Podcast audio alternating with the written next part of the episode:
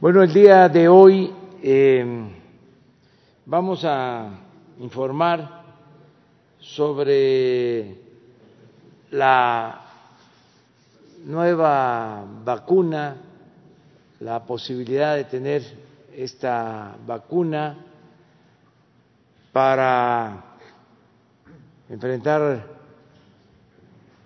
el COVID-19 es eh, una muy buena noticia para el pueblo de México. Eh, se les va a dar a conocer que ya existe eh, este proyecto para tener la vacuna contra el COVID, contra la pandemia, lo que significa tranquilidad y salud. Es eh, realmente algo excepcional eh, que nos va a ayudar mucho a que se mantenga la esperanza, a que eh, se acabe la incertidumbre, que ya tengamos en el horizonte la posibilidad de una vida mejor, sana, en lo que corresponde a esta pandemia que tanta eh, tristeza, tanta eh, desgracia, tanto dolor ha traído en México y en el mundo. Eh, los pormenores, los detalles sobre cómo se va a tener esta vacuna, los van a explicar aquí eh, Marcelo Ebrard, secretario de Relaciones Exteriores, que estuvo eh, muy pendiente del desarrollo de todas las investigaciones que se están haciendo para tener esta vacuna.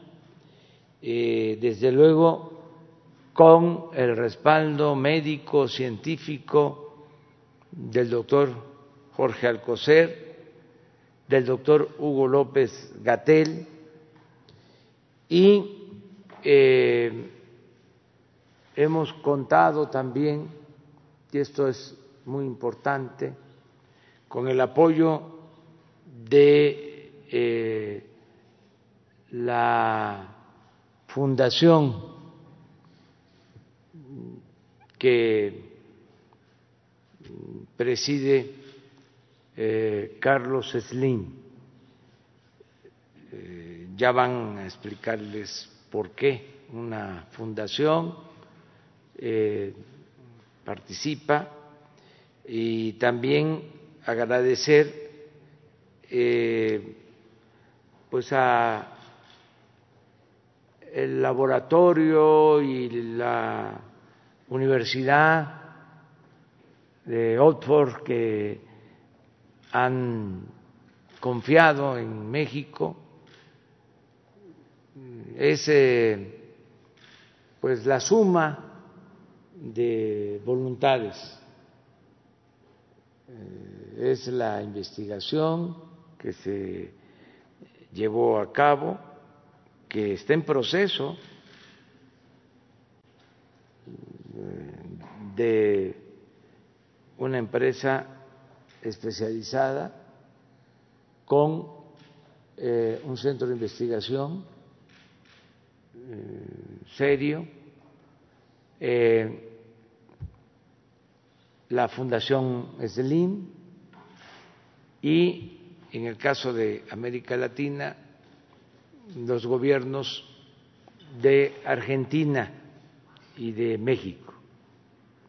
Pero bueno, vamos a que Marcelo Ebrard conduzca, nos eh, dé la palabra a quienes van a intervenir, que dé la palabra a quienes van a exponer y al final las preguntas de ustedes.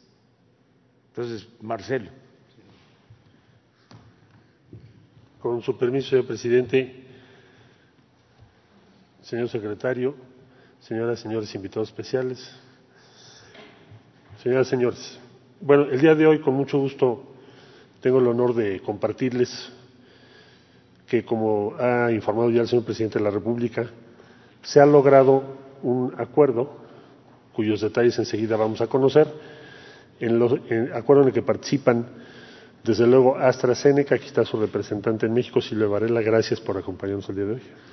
Muchas gracias por todo el apoyo, la participación que han tenido, el interés que han tenido. También, eh, desde luego, la Universidad de Oxford, que tiene un acuerdo con el laboratorio que acabo de mencionar. De manera muy destacada, desde luego, la Fundación SLIM. Está hoy Carlos Slim con nosotros. Bienvenido, Carlos. Gracias por acompañarnos. Eh, voy a explicar en un momento más por qué es muy destacada la participación de la Fundación y fue tan importante. Y decir, entonces, un acuerdo muy significativo. ¿Por qué? Porque es un acuerdo de producción en México de la vacuna que hoy por hoy, proyecto de vacuna, hoy por hoy, que se considera más avanzado en el mundo de acuerdo a los estudios clínicos de los que se dispone. Es una vacuna que está en fase 3 y se estima que para el mes de noviembre presentarán los resultados de esa fase 3, la 1 y 2 con resultados muy positivos. La fase 3 se presentará en noviembre a las autoridades regulatorias, en el caso de México, COFEPRIS, para su evaluación y, en su caso, autorización. Por los resultados en la fase 1 y 2, tenemos pleno convencimiento, como muchas otras instituciones y países del mundo, que es una inversión de tiempo, esfuerzo relevante y segura. De manera que, ¿qué es lo que podemos decir? Hasta el día de hoy México está participando en todas las esfuerzos multilaterales desde aquella resolución que se presentó en Naciones Unidas. COVAX, Gavi, CEPI, OMS, Organización Panamericana de la Salud, en todos los esfuerzos multilaterales México está participando. Como ustedes saben, hay cuatro memorándums de entendimiento para hacer en México protocolos fase 3 de diferentes vacunas. ¿Qué es lo nuevo hoy? Que se llega a un acuerdo de producción. Primera cosa que hay que tener clara. Entonces, en noviembre se presenta a la autoridad regulatoria. En cuanto a la autoridad regulatoria decida autorizarlo, estaríamos en condiciones de iniciar la producción de la vacuna. Ese es, ese es el cambio importante. Participan un laboratorio en Argentina, un laboratorio en México, es decir, la cadena de producción es latinoamericana con una transferencia de tecnología. Se va a producir en México y en Argentina. En México se hace el terminado y de México se distribuye a América Latina y el Caribe. Muy, muy importante que el propósito de AstraZeneca, de la Fundación Slim y de la Universidad de Oxford no es el lucro, es garantizar que América Latina tenga acceso a esta vacuna. Y esa misma es la motivación del gobierno de México y del gobierno de Argentina. Por eso ayer el presidente Fernández también hizo este anuncio allá en Buenos Aires. Entonces, producción latinoamericana. ¿Qué número? Bueno, 150 a 250 millones, por ahora ese es el estimado. ¿Qué es la preocupación? Bueno, que México tenga acceso y pueda garantizar el acceso universal y en tiempo, como decíamos. Para quienes nos están viendo, esto puede significar que en vez de que la vacuna llegase o pudiese distribuirse en México dentro de más de un año, se adelante seis, siete meses. Y esa diferencia es todo, para la economía, para la salud, para todo. Entonces, esa ha sido la insistencia del presidente López Obrador desde hace meses que estamos en este tema. Ahora, explico que como el objetivo no es el lucro, se busca una fundación en este caso la Fundación Slim, que ha sido promovente de este acuerdo, debo decirlo. Eh, cuando fuimos a Washington, el ingeniero Slim se lo comentó al señor presidente de la República, los avances que ya se tenían, y ahí se acordaron dar pasos subsecuentes. Entonces, la Fundación, al participar, garantiza que efectivamente se pueda iniciar la producción en tiempo y forma. ¿Y los gobiernos cómo participamos? Participamos haciendo los pedidos de las vacunas correspondientes a cada país y garantizando su pago en su momento. Esa es, esa es la distribución. Es una asociación entre instituciones públicas, instituciones educativas, gobiernos de varios países y una fundación privada muy importante que es la Fundación Slim. Eh, quisiera yo entonces subrayar que esto nos abre la puerta para algo que dijo el señor presidente, que es que lo que es una expectativa se empiece a materializar. Porque ya estamos hablando de fechas, ya estamos hablando de producción. Y esa es la noticia, y es una gran noticia para México.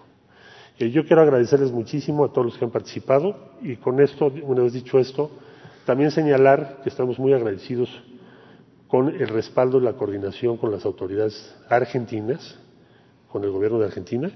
Hemos participado al unísono. Un buen amigo nos dijo, y lo recuerdo muy bien hoy, cuando después de que se entrevistó el presidente Fernández y el presidente López Obrador, un amigo de Brasil me dijo, hagan un eje del bien, ocúpense del bien, no de hacer politiquería. Y aquí está. Esto es hacer el bien. Esto es garantizar que la población de nuestros países y de América Latina y Caribe tenga acceso a la vacuna. Bueno, dicho esto, le cedo la palabra a la Fundación Slim. Carlos, por favor.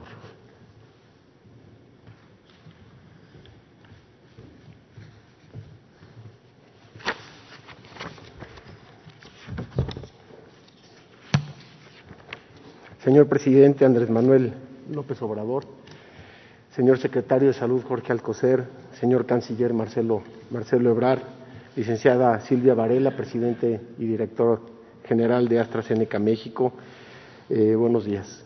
Es para mí un honor el poder estar hoy aquí compartiendo este foro con ustedes.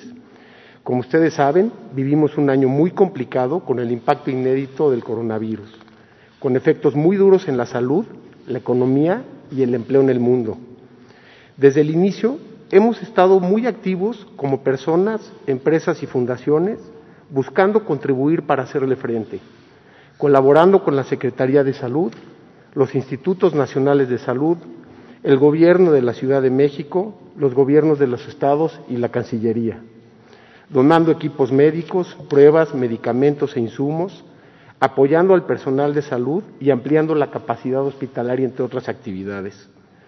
Así, el Centro City Banamex, transformado en hospital temporal para la atención del coronavirus, con el Gobierno de la Ciudad de México, quien lleva su operación, CIE, la UNAM y el Instituto Nacional de Nutrición, ha atendido a la fecha casi 2.000 pacientes con un índice de defunciones menor al 1%.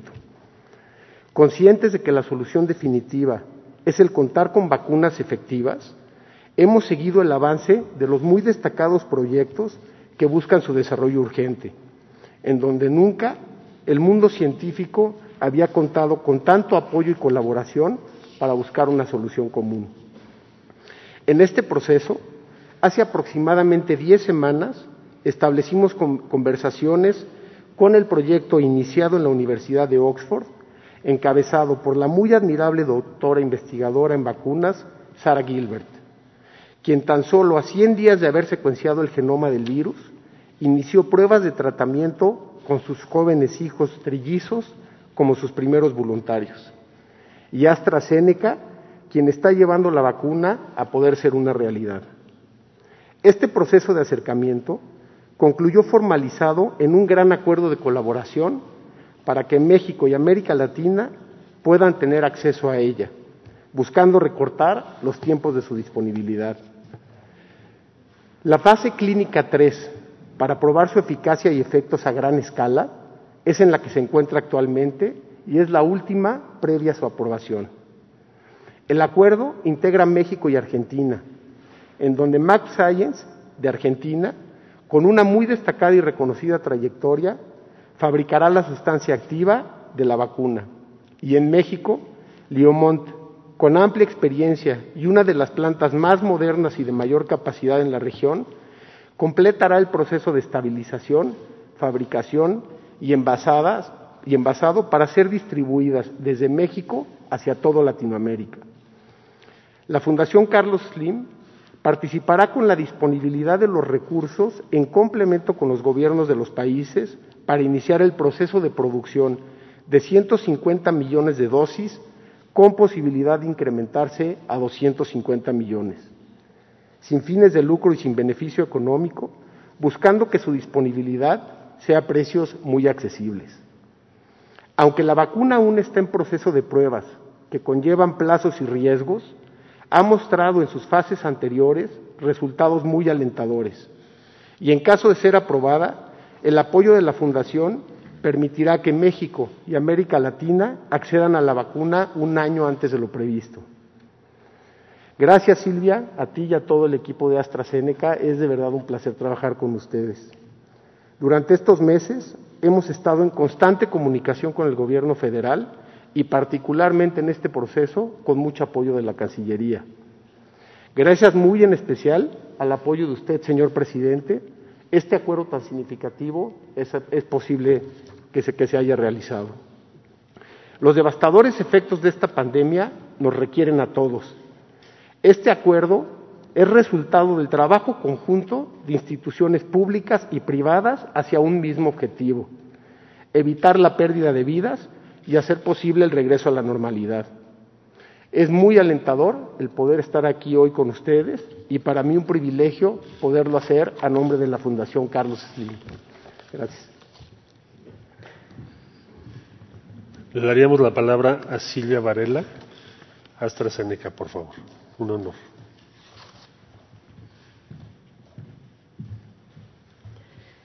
Muy buenos días, eh, señor presidente, señor secretario de Salud, canciller, subsecretaria, Carlos Slim. Un placer estar hoy aquí con, con ustedes. Es un día eh, muy importante.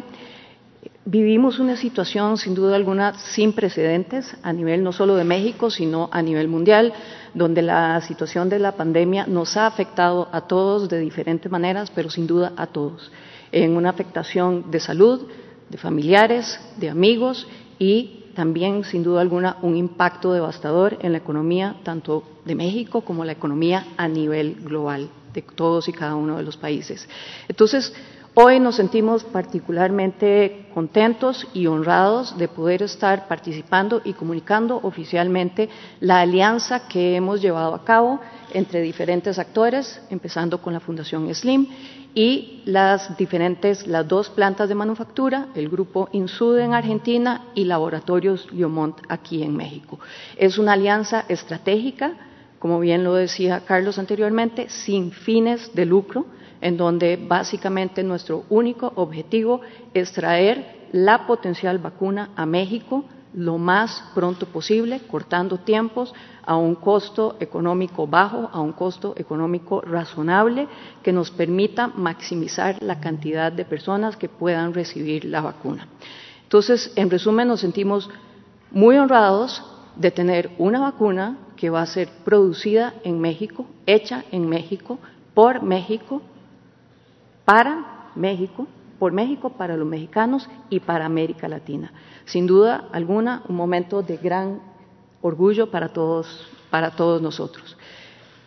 Tres factores importantes, como lo mencionaba. Estamos cortando básicamente con, esta, con este arreglo en donde es básicamente una alianza de riesgo compartido entre los diferentes actores, entre la Fundación y entre los laboratorios de manufactura, para poder acelerar la producción.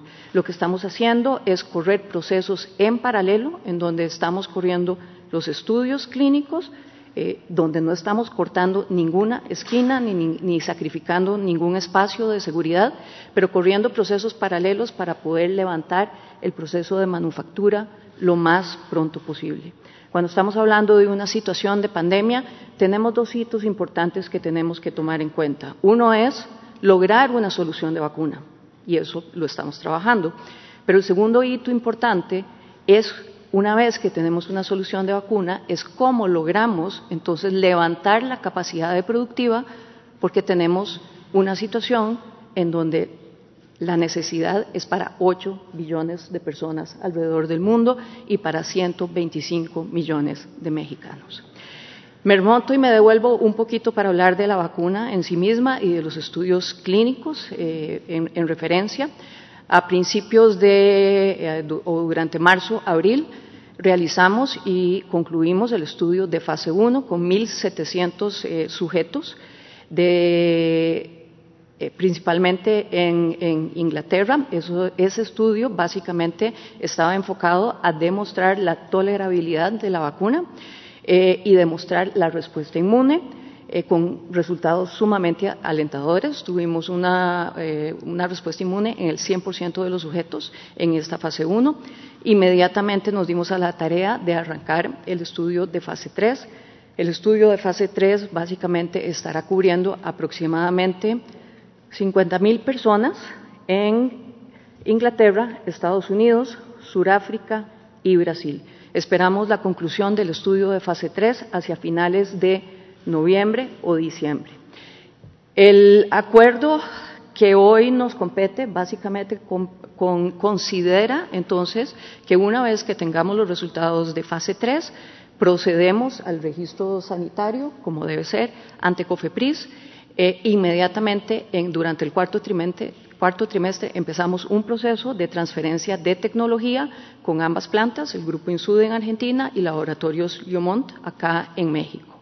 Eh, durante el primer trimestre del año, entonces ya arrancamos el proceso de manufactura, donde la sustancia activa va a ser hecha en Argentina, exportada a México para envasado terminado distribución en México y exportación al resto de los países.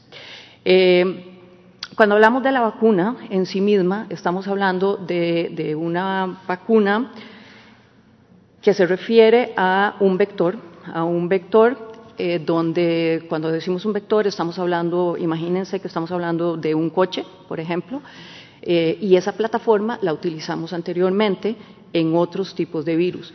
Ese coche, básicamente, ahorita lo que estamos haciendo es cambiándole, digamos coloquialmente, cambiándole las llantas de ese coche, introduciendo propiamente lo que es los, los picos del adenovirus, del coronavirus, para tener entonces un virus atenuado que por consecuentemente no tiene afectación en el ser humano, pero empieza a generar una respuesta inmune en los sujetos. Esa respuesta eh, inmune, pues entonces lo que hace es que el cuerpo ataque el virus y empiece a crear una memoria contra el virus y con eso estaríamos entonces protegiendo a la población. Hoy, sin duda alguna, queremos enormemente agradecer a la Fundación SLIM en primera instancia. Eh, empezamos discusiones con ellos hace aproximadamente ocho semanas. Eh, como les mencionaba, esto es un proyecto de riesgo compartido donde todos estamos poniendo un poquito de nuestra parte para lograr acelerar el proceso productivo. Un agradecimiento profundo también a Laboratorios eh, Liomont. y también un agradecimiento profundo al Gobierno de México por estar apoyando este proyecto y esta alianza estratégica que estamos haciendo hoy eh, y sin duda alguna por priorizar una estrategia de vacunación para la población de México. Muchísimas gracias.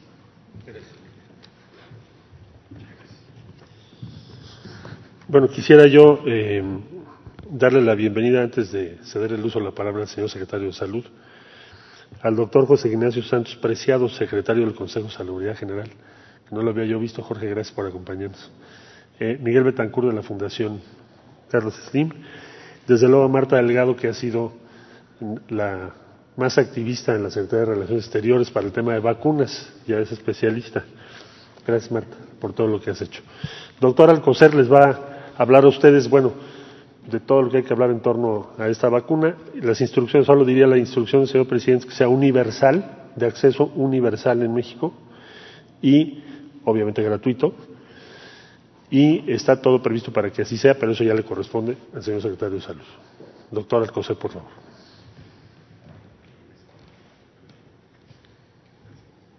Con su permiso, señor presidente, muy brevemente, pues eh, celebrar con ustedes que hoy tenemos esta buena noticia y tenemos la posibilidad, como ya se mencionó, de una buena vacuna gracias al acuerdo eh, firmado con el laboratorio eh, de trascendencia de importancia mundial, AstraZeneca y la Universidad de Oxford, así como ya lo mencionado y desde luego con una completa intención de saludar, digo, perdón, de, de seguir atendiendo a la salud de los mexicanos como lo ha hecho desde hace años la Fundación Carlos Slim.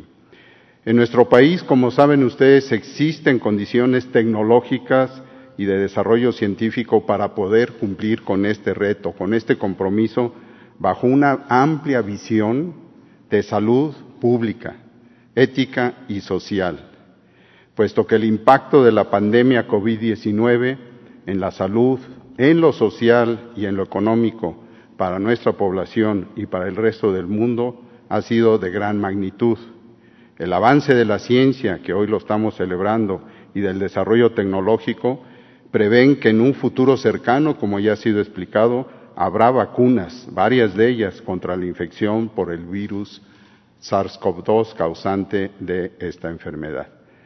La realidad es que la disponibilidad de esta será inicialmente escasa, pero debido a, la, debido a la baja capacidad de producción y estamos imponiendo lo que no se había logrado nunca, que en el curso de un año o menos de un año, su producción estará suficiente, esperemos, ante la gran demanda mundial. Es por eso que tengo el, el honor de hacer presente este mensaje para la población mexicana que nos va a dar certidumbre ante esta epidemia y que desde luego es producto de todos, como ya se señaló, de todos, incluyendo la población eh, de mayor vulnerabilidad que está en nuestra América Latina y que va a ser conducida en este ámbito en los próximos eh, semanas, desde luego dándole seguimiento y felicitar a los actores centrales de este gran eh, eh, logro. Muchas gracias.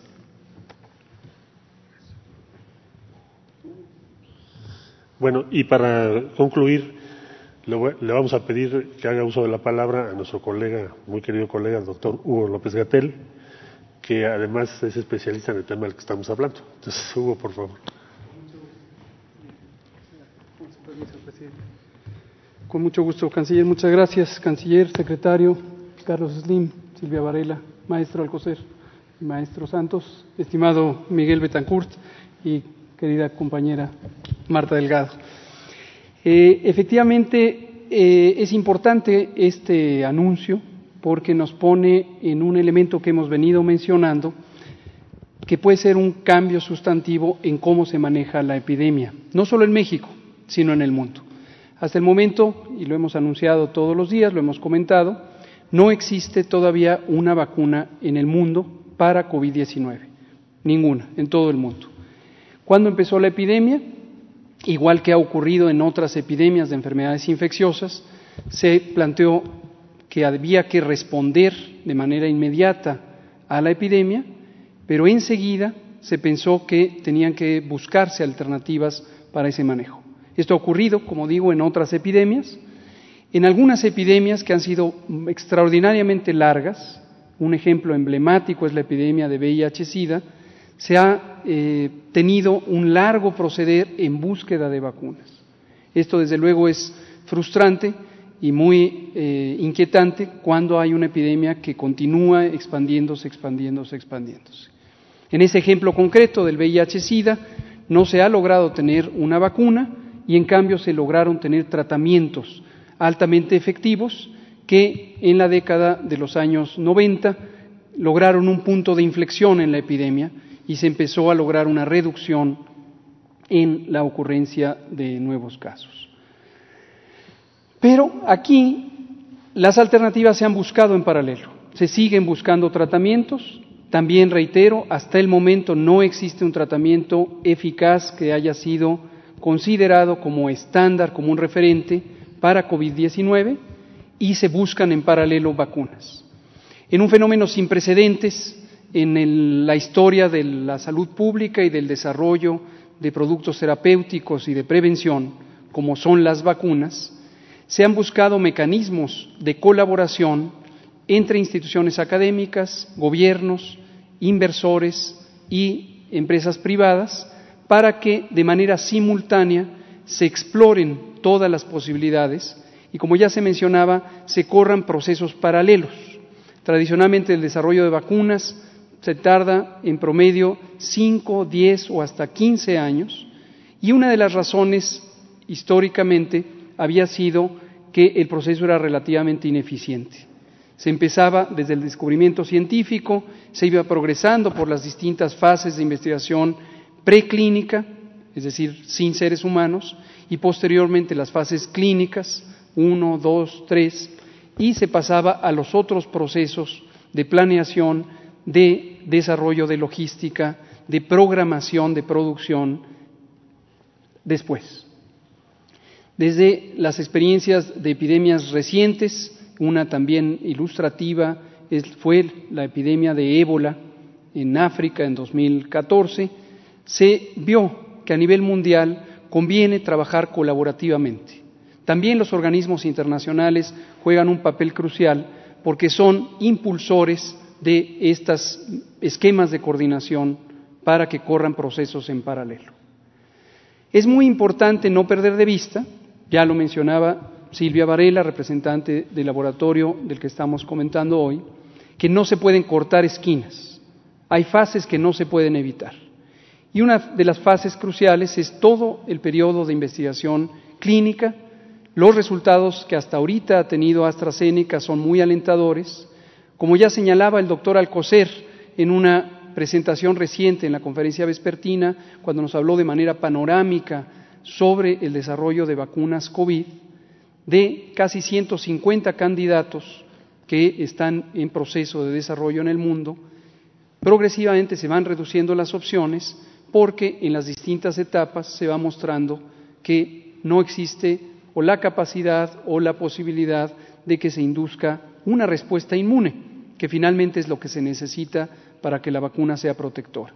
Pero cerca de una decena de productos están hoy en investigación y ciertamente, como lo había señalado en ese momento el doctor Alcocer, las bases teóricas y las bases tecnológicas muestran que esta vacuna en particular, hoy se llama la vacuna AZ1222, es la que tiene las mejores capacidades hasta el momento en las fases de investigación preclínica y en las fases 1 y 2. Y es la que va más avanzada en el desarrollo, también ya en el ensayo fase 3. Termino diciendo qué puede significar la adquisición de una vacuna para México, qué puede significar el descubrimiento o la puesta en práctica de una vacuna para el mundo. Para México lo que significa es la oportunidad de no perder espacios.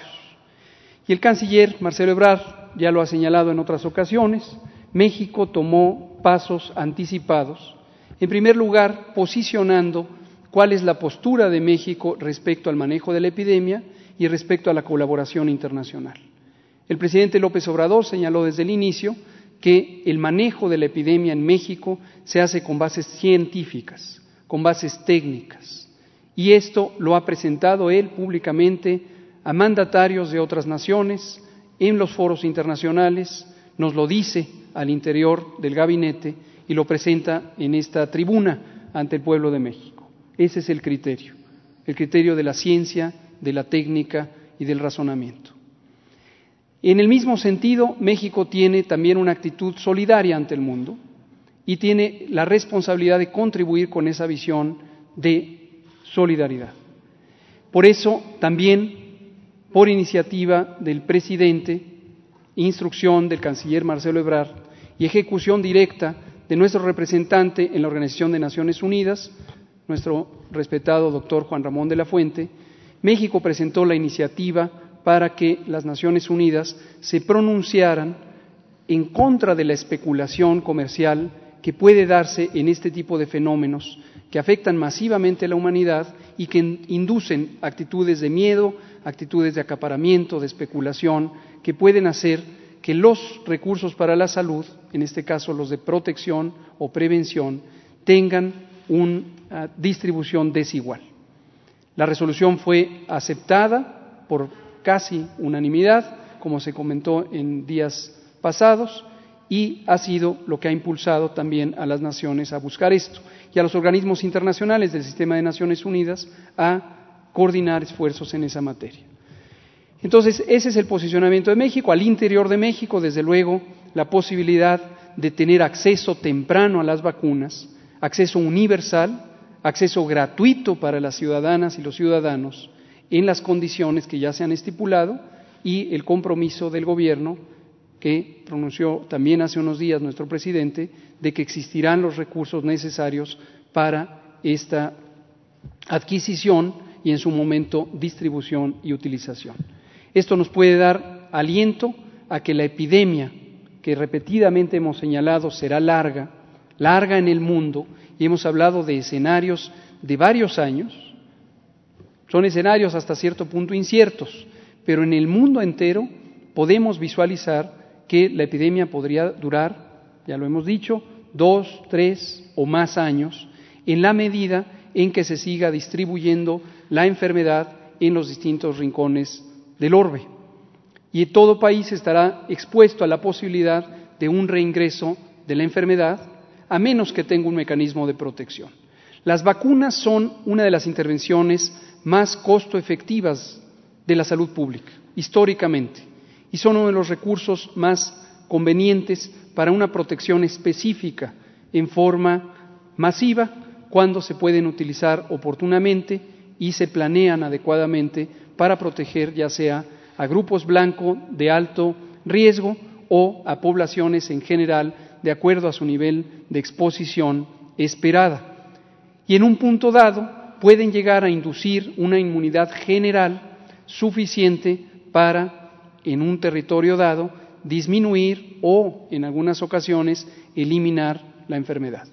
Esa es la panorámica que tenemos respecto al manejo de la epidemia, respecto a la actitud que tiene el gobierno mexicano en el concierto de las naciones, respecto a los avances tecnológicos, respecto a la colaboración multiinstitucional y también con los distintos sectores de la sociedad a nivel nacional y a nivel global. Es una buena noticia, la celebramos, por eso ayer no quisimos dar primicias y aquí lo estamos presentando. Muchas gracias. Gracias. Bueno, pues eh, si les parece abrimos. A ver. Sobre el tema. Gracias. Buenos días a todas y a todos. Lisbeth Álvarez del diario Basta y Grupo Cantón. Pues varias preguntas. Eh, la primera, ¿la vacuna nos podrá a salvo de ese tipo de brotes y pandemias en el futuro? ¿Qué, qué tipo de tecnología se está utilizando? ¿Y qué problemas se podrían encontrar en el camino, quizá por ser una vacuna que se está haciendo en tiempo récord? ¿quiénes serán las primeras personas en tener acceso a ella? Ese sería mi, primera, mi primer cuestionamiento. Bueno, yo creo que vamos a pedirle a Hugo que él responda. Eh, yo solo quiero eh, decir que esta es una muy buena noticia, pero todavía nos va a llevar algún tiempo. Eh, se están acortando los procesos, eh, se está haciendo en poco tiempo y de manera muy profesional, está garantizada la calidad, pero eh, se está pensando tener ya resultados finales en noviembre, como aquí se mencionó, y empezar la fabricación para disponer de la vacuna a partir del el primer trimestre del año próximo. Eh, hablo de estos tiempos porque eh, todavía, desgraciadamente, vamos a seguir padeciendo de la pandemia y necesitamos eh, seguirnos cuidando esto es muy importante. Claro, no es lo mismo eh, cuidarnos y cuidarnos eh, sin una esperanza de tener una vacuna ahora que nos tenemos que seguir cuidando y va a haber posteriormente una vacuna. También cuando nos vacunemos todos, eh, vamos a seguir cuidándonos, eh, ya hemos aprendido la importancia de la higiene personal y sobre todo eh, de la importancia que tiene la alimentación sana, el no comer productos chatarra, el no eh, subir de peso, el cuidarnos de enfermedades como la hipertensión, como la diabetes, la obesidad, todo esto que es parte ya de la nueva normalidad, la nueva realidad, todo lo que tenemos que recoger como enseñanza de esta eh, etapa eh, de sufrimiento, de padecimiento, recoger estas lecciones. Entonces, eh, pensar en eso, que ya falta poco, pero no dejar de cuidarnos. Y a ver que Hugo nos explique más.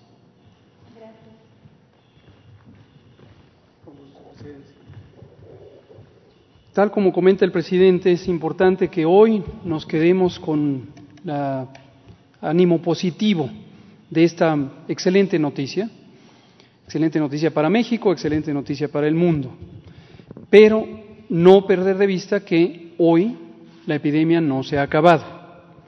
De aquí a que tengamos vacuna, tenemos que seguir con las mismas medidas de protección en México y en el mundo porque al no existir una protección específica, como lo son las vacunas, los instrumentos de protección son los antiguos instrumentos de la salud pública y tienen que ver con mantener la sana distancia en lo individual, estar a dos metros promedio de cada persona, tener un cuidado sobre nuestra vía respiratoria, usando un cubrebocas para no propagar los virus, lavarnos las manos continuamente, proteger nuestro estornudo y quedarnos en casa si no es indispensable salir. Estas cinco medidas básicas que hemos dicho una, dos, tres veces, que dicen todas las agencias de salud pública del mundo, que dicen las agencias internacionales como la Organización Mundial y la Panamericana de la Salud, son las medidas que hoy tenemos a la mano.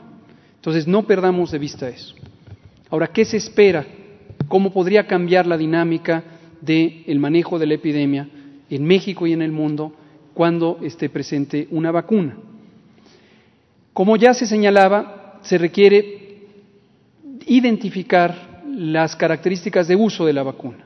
Ya lo señalaba Silvia Varela, representante de este laboratorio AstraZeneca, que se requiere, y para eso se hacen los estudios, sobre todo en la fase 2 y la fase 3, identificar cuál es la potencia de la inmunidad que puede causar la vacuna, en general en grupos poblacionales específicos, distinguidos, por ejemplo, por su edad. Como sabemos, en México y también en otros países, por ejemplo, en el Reino Unido, tenemos que las epidemias de enfermedades crónicas, diabetes, sobrepeso, obesidad, hipertensión, entre otras, han sido un determinante muy importante de la gravedad con que se presenta COVID y de la mortalidad. Entonces, es de especial interés identificar cuál es la capacidad de las vacunas para generar la respuesta inmune en estas poblaciones. Planear el uso de una vacuna requiere, desde luego, evidencia científica, conocimiento especializado y además un cuidadoso ejercicio de identificación de cuáles son las modificaciones que podría ocurrir en el curso de la epidemia si se usa de una manera o de otra o de otra. Por ejemplo, proteger a los grupos de mayor riesgo, como hacemos con la vacunación contra influenza en México y en el mundo, es una de las estrategias. Se utiliza para proteger a personas mayores de 60, en el caso de influenza menores de 5 y las personas que tienen enfermedades crónicas. Otras alternativas incluyen el uso en cantidades mayores para inducir inmunidad, no necesariamente en todas y cada una de las personas, sino en aquellas personas que pudieran tener mayor eficiencia de transmisión o para alcanzar un porcentaje suficiente de la población que resulte inmune y entonces se eviten las cadenas de transmisión y finalmente empiece a declinar. Y como digo, eventualmente en algunas eh, enfermedades infecciosas, en la historia se ha logrado incluso eliminar las enfermedades infecciosas.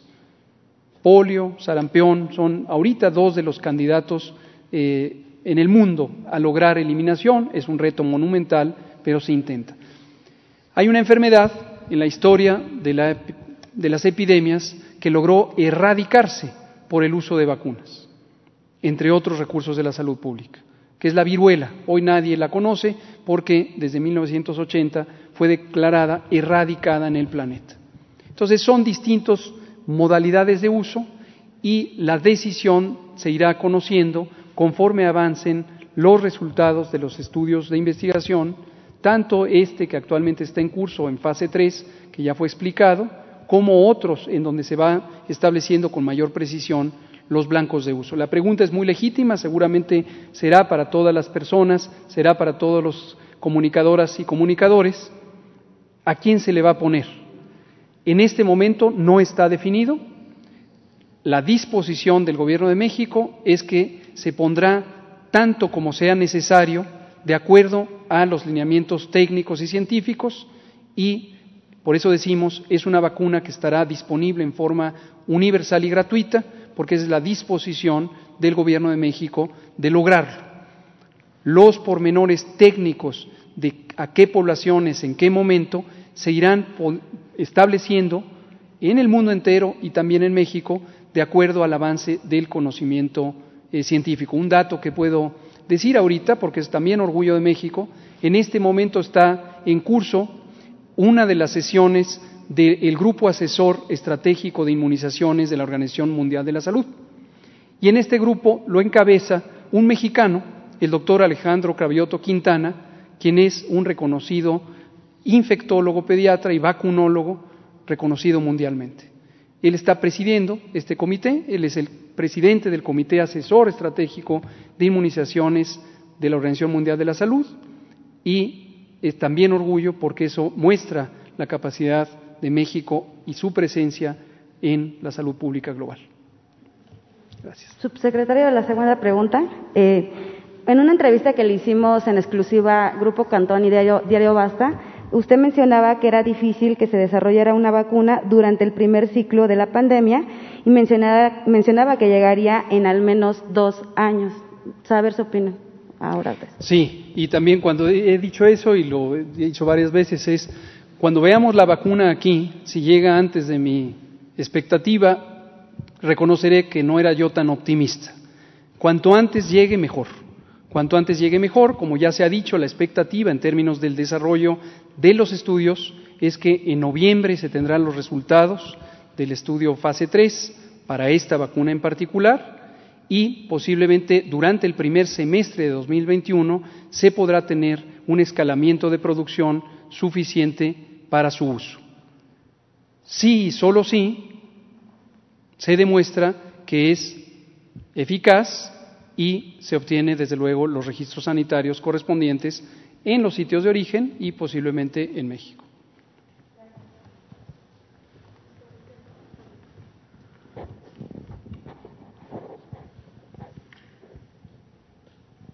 Gracias, presidente. Buenos días. Yo tengo varias preguntas también sobre el tema de la vacuna. La primera es si aparte de la COFEPRIS alguna otra autoridad, no sé, internacional va a aprobar esta, esta vacuna o la fase 3 de la vacuna. Dos, ¿qué criterio se va a seguir para distribuir la vacuna a los países en América Latina y si va a participar la ONU a raíz de la resolución que impulsó el gobierno de México? Y tres, si además de AstraZeneca hay alguna otra empresa extranjera que quiera producir vacuna aquí en México. Y en ese sentido, preguntarle al canciller si ha habido avances en la operación Warp Speed con el vicepresidente de Estados Unidos. Muy bien, pues este tenemos este acuerdo em, desde la visita que hicimos a Washington, el encuentro con el presidente Trump, em, se platicó con eh, Carlos Slim sobre esta posibilidad él me comentó, me pidió mi punto de vista y dije que nosotros eh, apoyábamos eh, esta iniciativa como se estaba haciendo ya en otros casos. México está inscrito en varios eh, procesos de investigación para tener la vacuna. Fuimos precursores. Desde que nos reunimos con los jefes de Estado del G20, México propuso que tenía que procurarse eh, eh, medicamentos eh, para todos los pueblos sin especulación financiera, sin acaparamiento, mm, poniendo por delante la eh, salud pública. Eh, luego, como ya aquí se dijo, México presentó un acuerdo, eh, un punto de acuerdo en Naciones Unidas, se aprobó por unanimidad prácticamente en ese sentido que eh, no se especulara y que Naciones Unidas interviniera para que todos los pueblos del mundo eh, tuvieran acceso a medicamentos y a la vacuna. Por eso eh, estamos a la vanguardia de este proceso.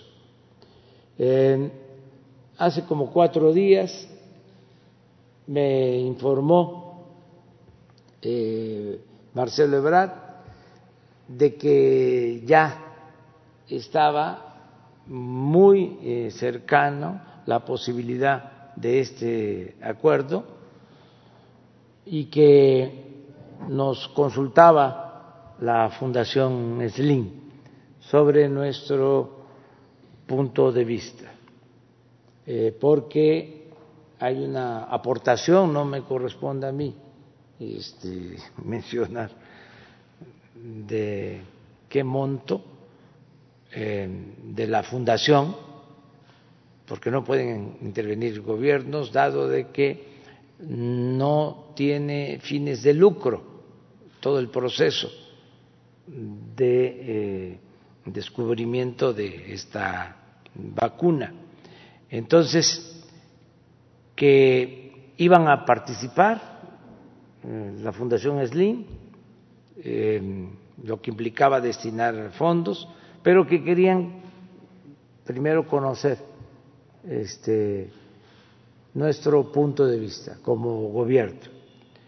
Ya sabíamos nosotros de que eh, esta vacuna en proceso era ah, de las más eh, avanzadas, de las que estaban destacando más en el mundo.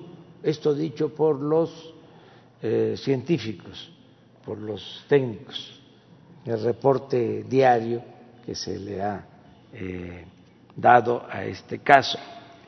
De modo que a través de Marcelo Ebrard le informamos al ingeniero Slim que nosotros estábamos de acuerdo. Esto fue hace cuatro días y eh, ayer ya se da a conocer en Argentina, me buscó el presidente de Argentina, Alberto Fernández, para este, informarme de que ya ellos habían firmado el acuerdo y que este, les daba mucho gusto porque intervenía México y la Fundación SLIM. O sea, yo me enteré de este acuerdo alrededor de las cuatro de la tarde de ayer. No pude hablar a esa hora con él, tenía yo otras ocupaciones y hablamos exactamente a las siete de la noche. Y ya después, pues, eh, me puse de acuerdo con Marcelo, eh, una comunicación por escrito con este el ingeniero Slim y ya se acordó eh, informar al pueblo el día de hoy. La eh, vacuna, una vez que esté autorizada, COFEPRIS tiene que dar la autorización, desde luego COFEPRIS ha estado eh, atento y eh, está eh, convencido de que es la mejor opción hasta ahora, es la vacuna que tiene más posibilidades de éxito. No tendría COFEPRIS ningún problema para la autorización. Si hace falta una autorización de un organismo mundial, pues también eh, es realmente algo muy serio, este, tanto por el Centro de Investigaciones, la Universidad de Oxford, como eh, por los laboratorios. Eh, y eh, desde el principio se habló de que no había fines de lucro.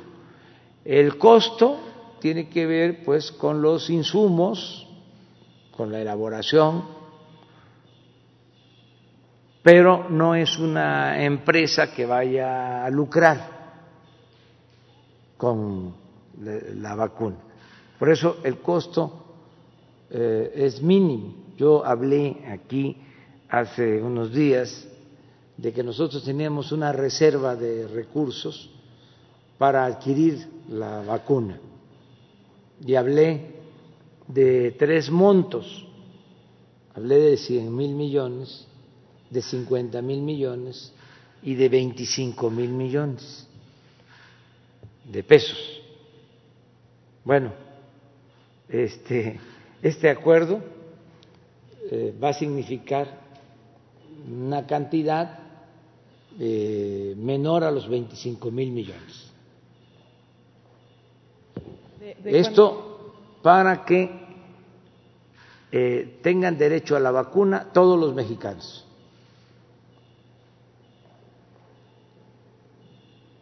Todos. Se dice universal, pero a veces no se entiende qué significa el término, el concepto universal. Entonces, cuando se dice universal es para todos. Y nosotros tenemos que cumplir lo que establece el artículo cuarto de la Constitución, el derecho del pueblo a la salud. Y es atención médica, medicamentos y vacunas gratuitas para que esto quede completamente claro. Eh, en otras partes, en otros países, puede ser que se decida eh, cobrar o eh, seleccionar a quién se vacuna y a quién no. Nosotros, para que no haya este, ninguna duda, y también para eh, darle garantías a todo nuestro pueblo, eh, van a tener todos los mexicanos acceso a la, a la vacuna. Y no debe haber preocupación por la gente pobre. Tiene garantizada la vacuna. La gente más humilde, la gente más pobre, y no se va a quedar al final. Ya sabemos que por el bien de todos, primero los pobres. Y los enfermos. Y los médicos. Los adultos mayores y los médicos y las enfermeras, pero todos, todos. Este, eso es lo que puedo yo contestarte. Eh, también tenía la duda de cómo se va a hacer la distribución a los países eh, de América Latina. Ah, bueno, esto eh, ustedes pueden. Bueno, le daría yo la palabra a Silvia Varela para que les explique y después hago un comentario muy breve.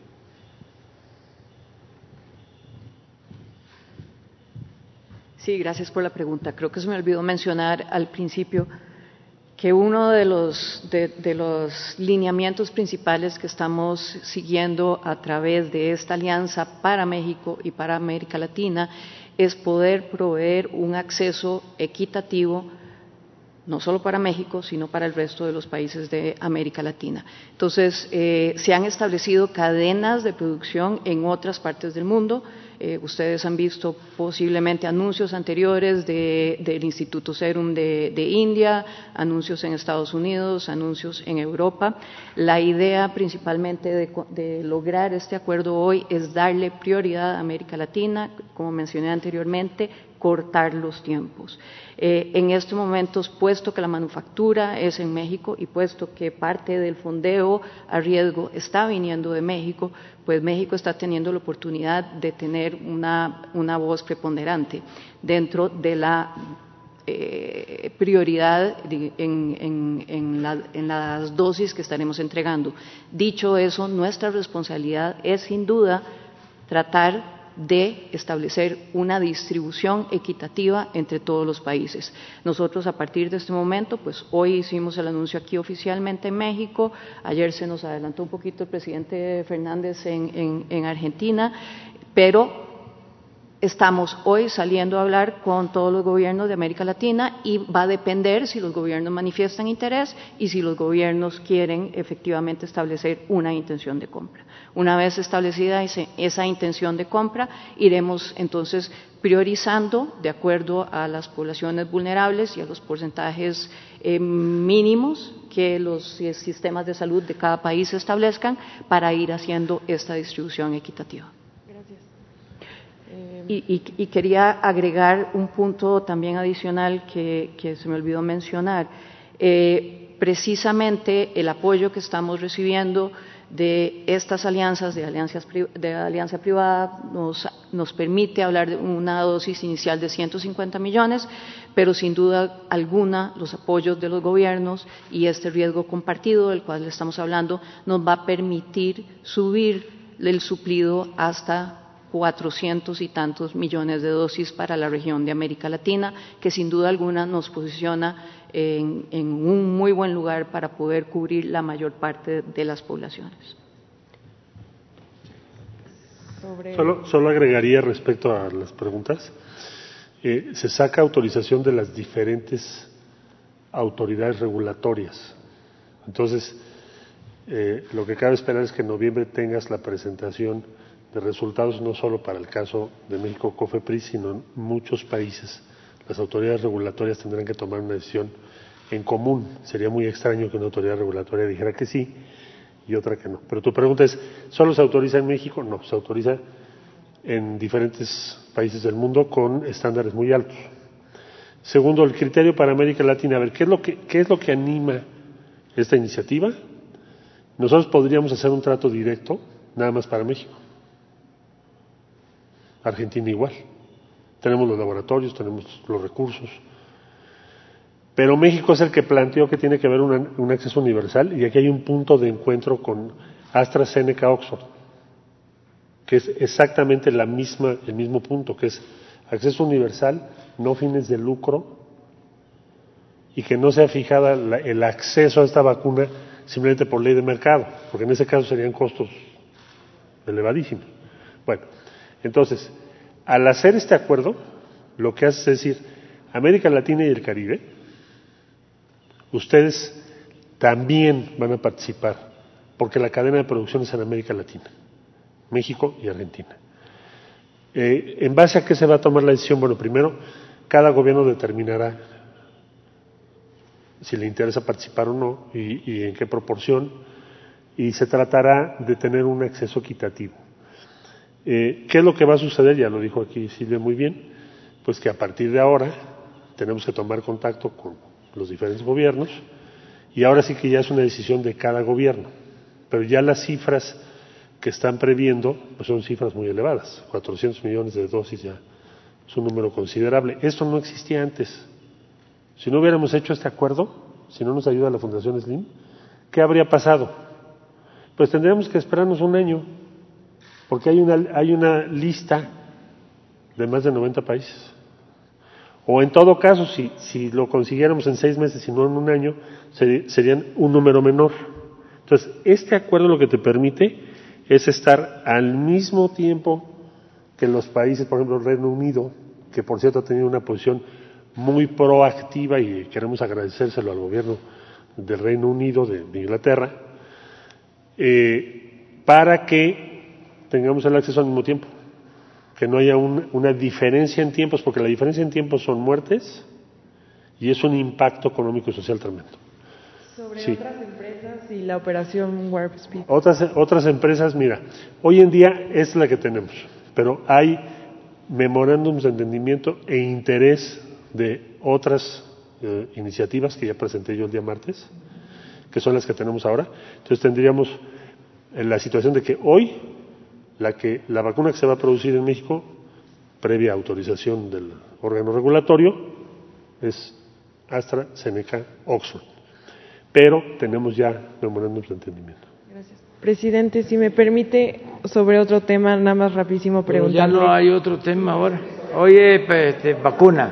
Su, opinión sobre el golpe al, al líder sindical de Libertad. No, no, no, no, no, vacuna, vacuna, vacuna. Este, va a haber bateo el día de hoy. Este, a ver el tema. Así ve, mira, este, con, con disculpa, pero es que es muy importante. Vamos a lo de la vacuna. Gracias, presidente Marco Antonio Olvera, del diario digital Bajo Palabra y del canal de YouTube Marco Olvera Oficial, señor canciller, secretario de Salud, Hugo López Gatel, subsecretario y señores aquí presentes. Eh, presidente, con este anuncio, sin duda, el comportamiento de la economía mexicana y el de la sociedad en general va a cambiar. Eh, aunque no tengamos la vacuna en la mano, obviamente debemos seguirnos cuidando con las instrucciones médicas que ya ha dado la Secretaría de Salud. Eh, quisiera que me diera el corte de caja de su gobierno de los pros y los contras que nos dejó el COVID-19. En Inglaterra está viviendo una de las peores crisis económicas después de que se vivió el COVID-19. En México hemos aprendido que debemos de cuidarnos, que debemos alimentarnos y no solamente comer. También se han perdido cientos de empleos y lo más drástico es que cientos de mexicanos o miles de mexicanos perdieron la batalla contra el COVID-19. Yo quisiera que me diera un corte de caja de su gobierno después de este anuncio, porque reitero, sin temor a equivocarme, que el comportamiento de la economía mexicana y de la sociedad en general va a cambiar sin duda. Sí, esto viene a reforzar nuestro eh, plan de eh, reactivación de la economía, para la recuperación de los empleos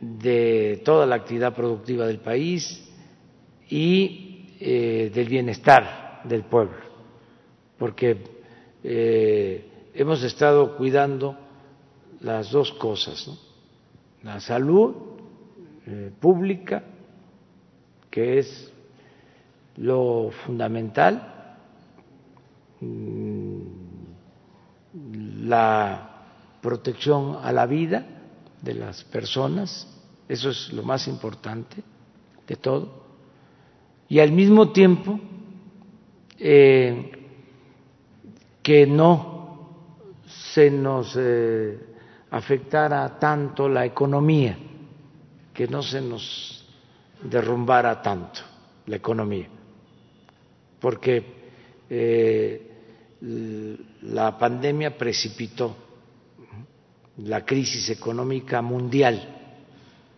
Todos los países están afectados económicamente.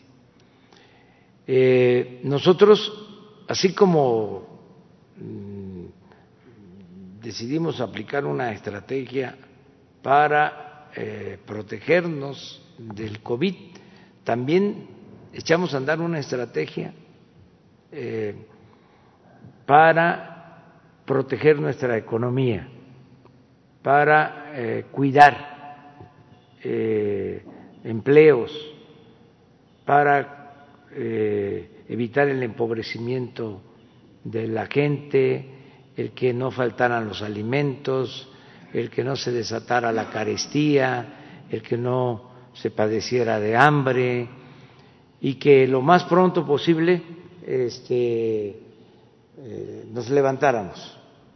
Bueno, con esto eh, ya sabemos de que eh, hay salida, hay una luz que indica que vamos saliendo del túnel en que nos encontrábamos. Y la estrategia que hemos seguido ha dado resultado, eh, es mexicana, esa sí la podemos ya patentar, este, eh, consistió básicamente en atender a los de abajo frente a la crisis, rescatar a los de abajo, ¿sí? contrario a lo que se hacía de inyectar fondos arriba, en la cúpula, en lo alto de la pirámide poblacional, buscando que permearan los recursos y llegaran a los de abajo. Nosotros ahora lo hicimos de otra manera, impulsando básicamente el consumo, que no le faltaran ingresos a la gente esto lo logramos porque se destinaron muchos fondos a eh, los pobres, a la gente más necesitada, en mm, estos meses de la pandemia y como bendición eh, aumentaron las remesas. 11% han aumentado las remesas con relación al año pasado 11% en términos reales. Ha sido una cosa excepcional. Entonces, eh, esas remesas van a 10 millones de hogares abajo y se suman con lo que estamos nosotros destinando. Por eso no hay una crisis de consumo por eso está vendiendo más Chedraui, está vendiendo más Oriana, está vendiendo más Oxo. ¿Por qué se procuró esto? Eh, por eso también no tenemos asaltos. Eh, y se está padeciendo de la pandemia, pero se tiene lo fundamental, no escasean los alimentos, la gente tiene para comprar lo básico. Bueno, dos datos adicionales. Uno, que la economía no se nos cayó eh, tanto como se pensaba. Acaba de darse a conocer ayer el dato sobre la caída de la economía en el Reino Unido y fue mayor la caída que en México. Y también eh, cayó menos nuestra economía que eh, España, que en Italia, que en otros países. Eso este, es un buen dato.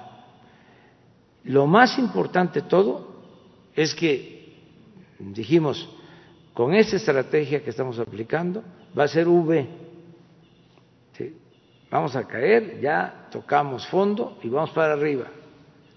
Y les puedo comentar que al día de ayer ya teníamos 30 mil nuevos empleos creados en agosto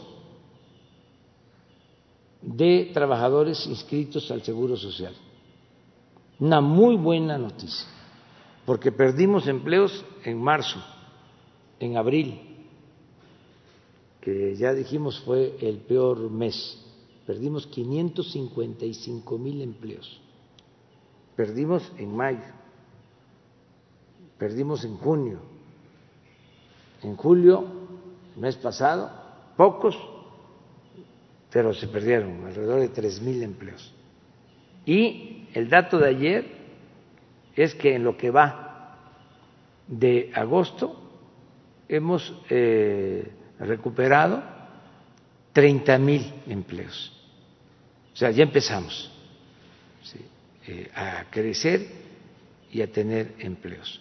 Entonces, con esta noticia eh, se eh, transmite más confianza, hay más certidumbre. Y vamos a, mejorar hacia adelante. Ese es el, mensaje.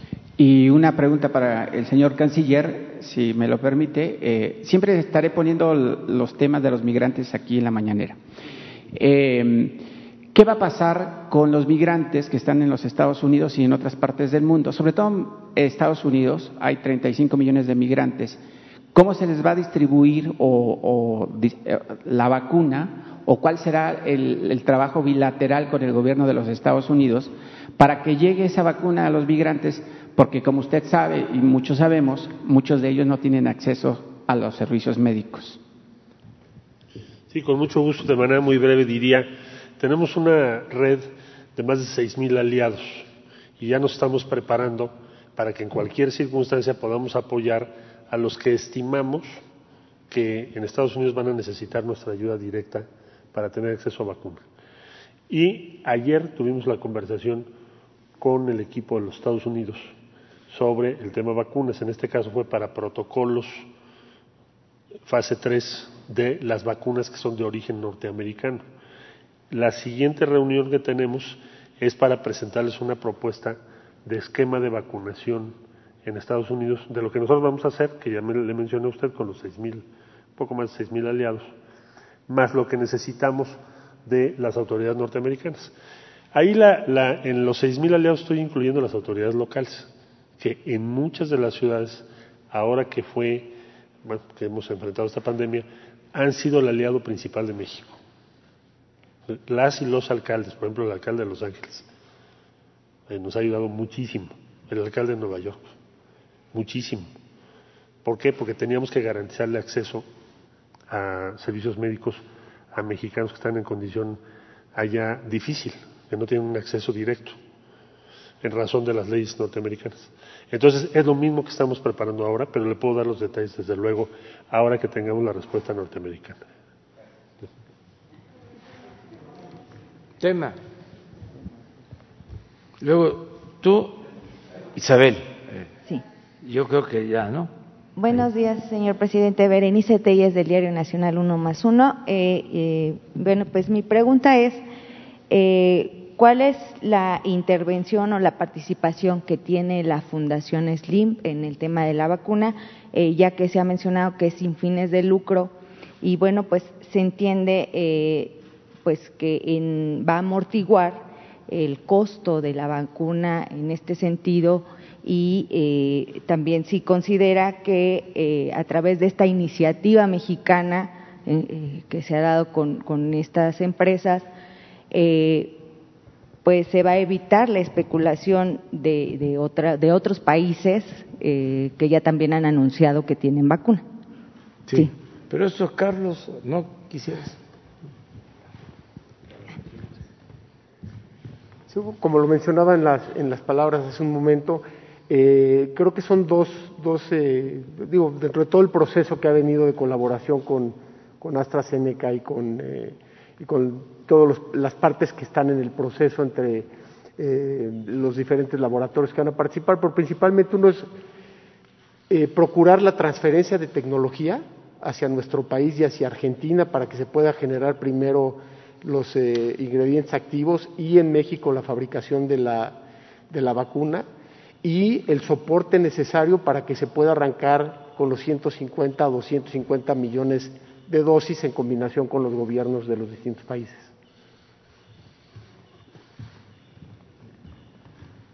Sí, quedó claro. O sea, este es eh, un apoyo inicial ¿sí? para eh, tener lo de la transferencia tecnológica y para, eh, según entiendo, la inversión original. Mucho y este, ya luego los gobiernos ya este, adquieren Argentina y México y está disponible para todos los países de América Latina, como aquí se ha expresado. Muy buenos días, señor presidente. Miguel Arzate, del Sistema Público de Radiodifusión, el SPR, Canal 14. Aprovechando la presencia del canciller, ya nos ha expresado que México eh, está participando en otros protocolos eh, con otros países para obtener una vacuna. Que si nos pudiera platicar eh, cómo van estos otros tres protocolos en los que México está participando. Este, otra pregunta sería, siendo positivo pensando en que la vacuna de la que se está hablando el día de hoy eh, llegara a, las fases clínicas a finales de este año y el primer trimestre del próximo año se tenga ya tal vez el primer lote con esta vacuna, este, ¿cómo sería la distribución en México? ¿Quiénes tendrían prioridad? ¿Hospitales públicos? ¿Qué regiones? Eh, ¿Qué farmacias tendrían acceso a esta vacuna? Esas preguntas eh, en primer momento, señor presidente, por favor. Bueno, lo podemos resumir de la siguiente manera. México tiene ya acordados cuatro proyectos distintos de vacuna, fase 3, o sea que México va a participar en la fase 3, que ya los hemos venido comentando, el martes también les presenté un reporte sobre eso. esa fase 3 se va a llevar entre septiembre y enero. Eh, en este caso, lo que hoy nos congrega es ya el siguiente paso, que es la producción. Entonces, el único acuerdo de producción que tenemos hoy es este. Los otros son fase 3, protocolo fase 3, que es lo que te permite después presentarlo a la autoridad regulatoria y en su caso que se apruebe. Ese sería el estado de la cuestión. La distribución, ¿cómo sería? Gracias. Gracias. Efectivamente, como señala el canciller, lo hemos comentado, lo hemos explicado, lo explicó el doctor Alcocer en una conferencia aquí en la tarde. La investigación clínica tiene tres fases eh, reconocibles. Las fases 1 y 2 tienen mayor énfasis en la parte de seguridad, en especial la fase, la fase 1, y se hace con muy pocas personas eh, voluntarias, y generalmente son personas sanas.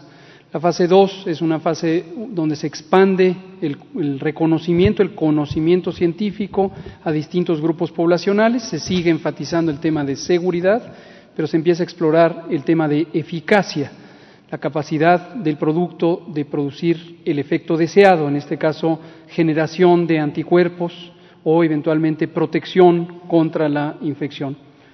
Y en la fase 3 son, en la fase 2 son algunas eh, pocas centenas, quizá un poco más de mil personas que se investigan, y en la fase 3 son decenas de miles de personas, 30 mil personas, pongamos un número redondo, que generalmente es deseable que participen en distintos países, porque existen desde luego condiciones distintas, desde las genéticas hasta las sociales, que pueden hacer diferente el impacto positivo de un producto de protección como son las vacunas, o pueden ser también que los elementos de seguridad tengan que ser considerados de manera específica.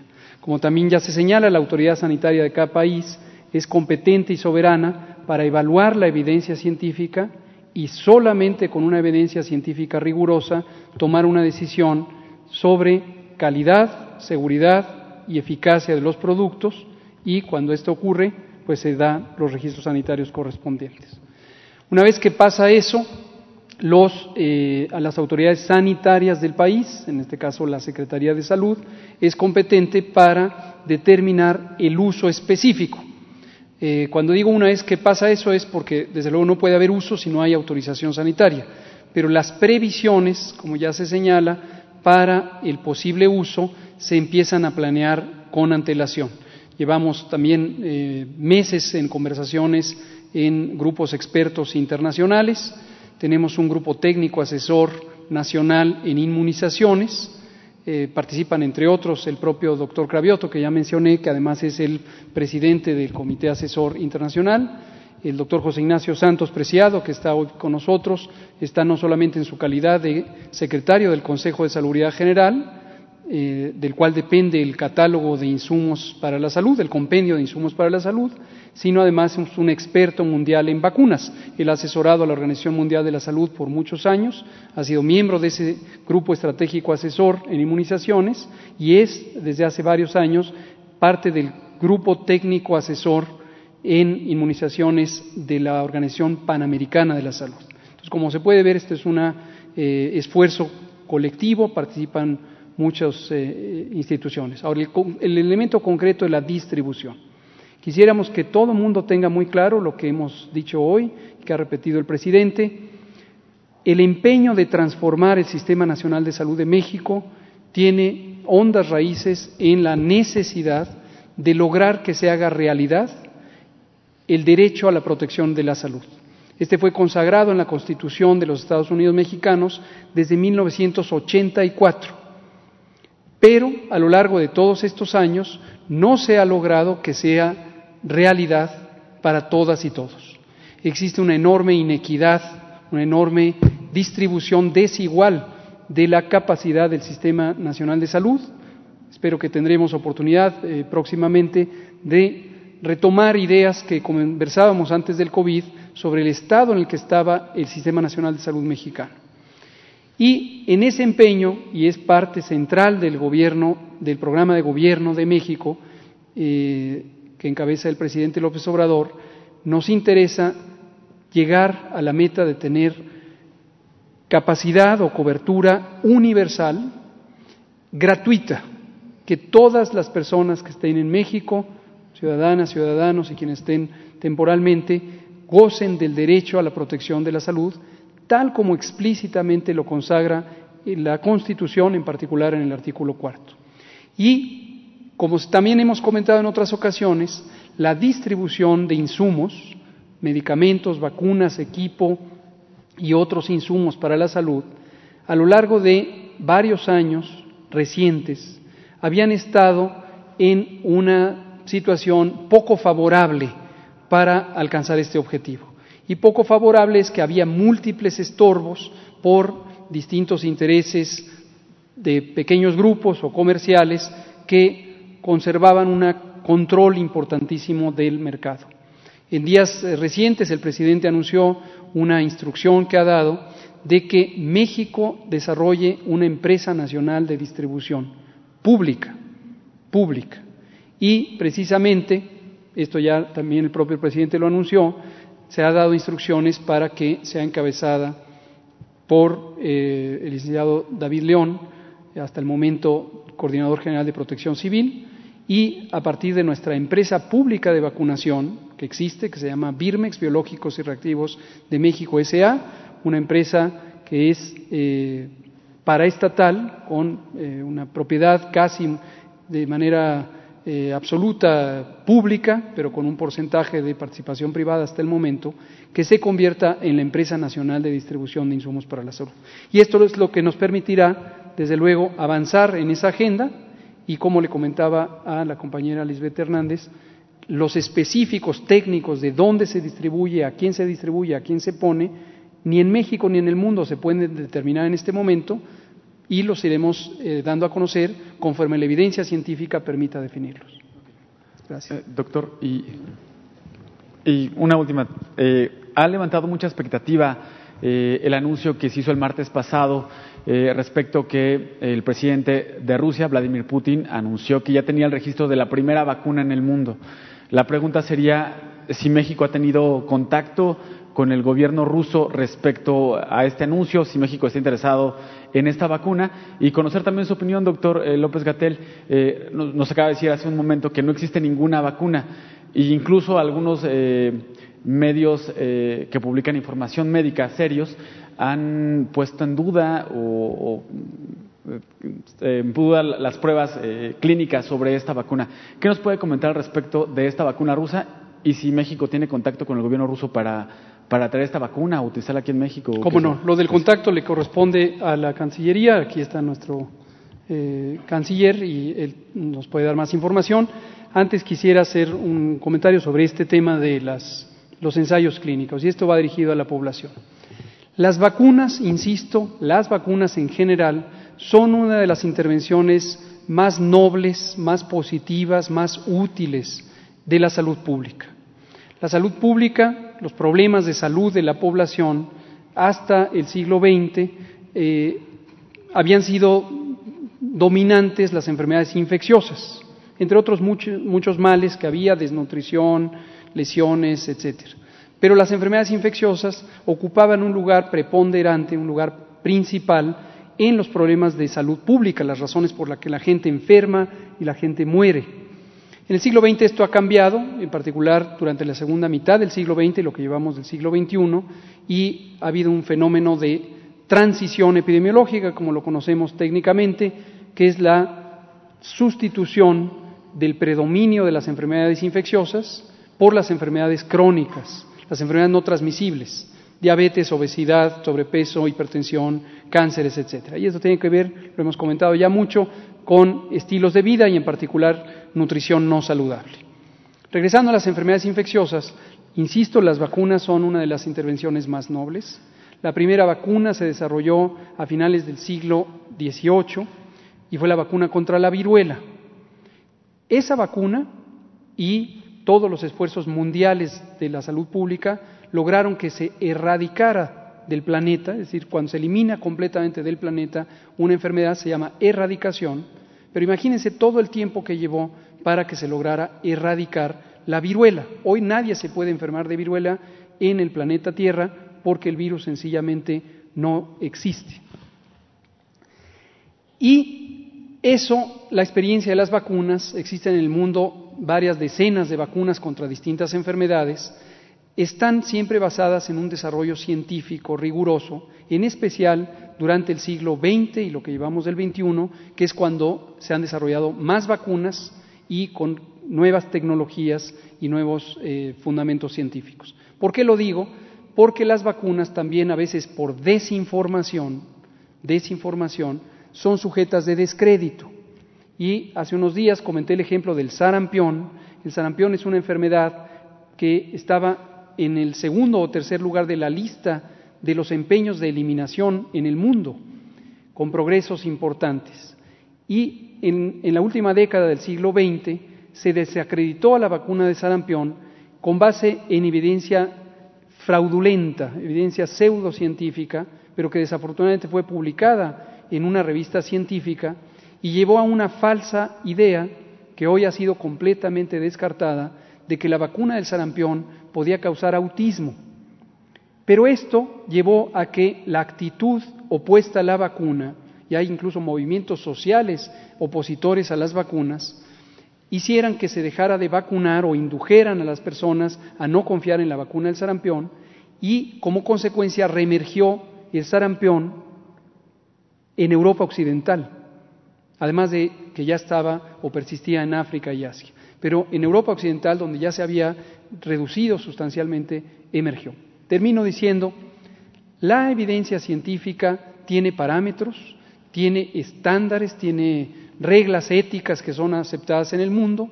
Hay distintos organismos, tanto nacionales como mundiales, que vigilan el correcto cumplimiento de la investigación científica, la solidez de la evidencia y solamente con base en ella se toman decisiones sobre aceptar o no aceptar una vacuna y por eso es que consideramos que es importante avanzar en ese sentido. Informar sobre la vacuna y tratamientos de la Federación Rusa. Sí estamos en comunicación con ellos, por supuesto. Eh, han sido muy abiertos. Eh, lo que hemos solicitado es la información clínica que debe ser evaluada por la Secretaría de Salud para poder determinar la utilidad de esa vacuna para México en el corto plazo. Entonces no, no ni descalificamos ni tomamos otra posición, simplemente es esa la que hemos adoptado y el gobierno ruso ha sido muy susceptible y nos dijo claro que sí. Entonces les compartimos la información que tenemos. En cuanto la tengamos, pues ya la Secretaría de Salud les dirá qué valoración hizo de esa información. Eh, Isabel. Gracias, buenos días. Buenos días, presidente. Buenos días a todos. A mí me gustaría eh, eh, que me quedara un poco más claro cuánto en promedio va a costar cada vacuna. Entiendo la parte de gratuita y de acceso universal. ¿Cuánto costará cada, cada vacuna, cada dosis? Y hasta este momento, eh, los costos económicos que ha implicado este proyecto. Y si en fase 2, fase 3, este proyecto de vacuna se ha aplicado a mexicanos. Eh, entiendo que la representante de AstraZeneca menciona algunos países, pero algunas nacionalidades, pero no escucho a los mexicanos. Me gustaría saber si, si se va a aplicar. Por favor. Sí.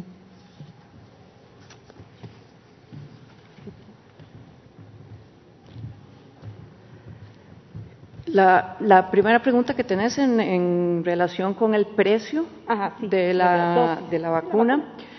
El, precio, como mencioné anteriormente, hemos establecido cadenas de, suplido y de manufactura en diferentes partes del mundo. Esas cadenas de suplido tienen costos diferentes. Eh, dichosamente, la cadena de suplido que hemos establecido acá entre México y Argentina es una cadena de suplido que inicialmente nos está dando costos que parecieran ser menores a los costos que hemos visto en, otras, en otros lugares en, Europa. ¿El rango?